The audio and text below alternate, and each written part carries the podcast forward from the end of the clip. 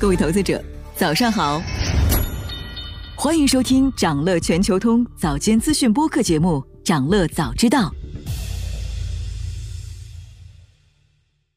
今天呢，我们来聊聊伯克希尔二季度运营利润突破百亿美元，巴菲特做对了什么？伯克希尔哈撒韦的二季度财报显示，期内实现营收九百二十五亿美元，同比增长超过百分之二十一。归属股东净利润为三百五十九亿美元，上年同期亏损四百三十六点二一亿美元。巴菲特最看重的盈利指标运营利润为一百点四亿美元，远超市场预期，同比增长百分之六点六，环比增长超过百分之二十四。那今年上半年，伯克希尔的整体运营利润为一百八十一亿美元，同比增长了百分之九点二。拆分业务来看。收入和利润的增长主要得益于公司旗下保险业务的盈利强劲，保险承保利润同比增长了百分之七十四。与此同时呢，伯克希尔股票持仓的投资收益也在二季度取得大幅上涨。在巴菲特的股票持仓里，截至二季度末，大约有百分之七十八的公允价值集中在五家公司，他们是苹果、美股运通、美国银行、可口可乐和雪佛龙。另外呢，公司还持有一百三十二亿美元西方石油的股票。最近三个月，占伯克希尔股票投资组合近一半的苹果股价累涨百分之十七点六，信用卡公司美国运通累计上涨百分之五点六。不过呢，巴菲特再次重申，任何特定季度的投资损益金额通常毫无意义。他更看重伯克希尔具体控制的业务，他们的运营利润表现。比如保险、铁路、公用事业、能源和零售业等，伯克希尔多元化的收入和盈利组合对股价有利，但也使得公司面临更广泛的宏观经济压力。其中一种压力呢，就来自通货膨胀。早在今年的五月，巴菲特就发出警告说，公司旗下大部分业务的利润今年可能下滑，理由就是美国经济不可思议的东风时期接近尾声，而且现在通胀飞涨，比如因为利率上升。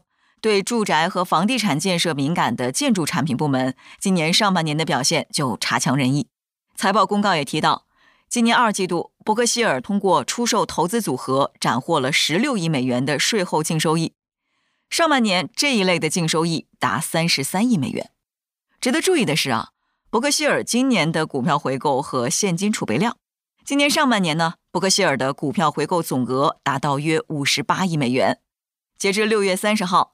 公司所持的现金、现金等价物和短期美国证券总计有一千四百七十四亿美元，接近历史最高纪录。其中超过一千两百亿美元投资在短期美国国债里。那很多人看好伯克希尔持有大量现金和固定收益投资带来的收入增长前景。在加息的大背景下，伯克希尔将大量的现金用收益率超过百分之五的短期美国国债的形式储存下来。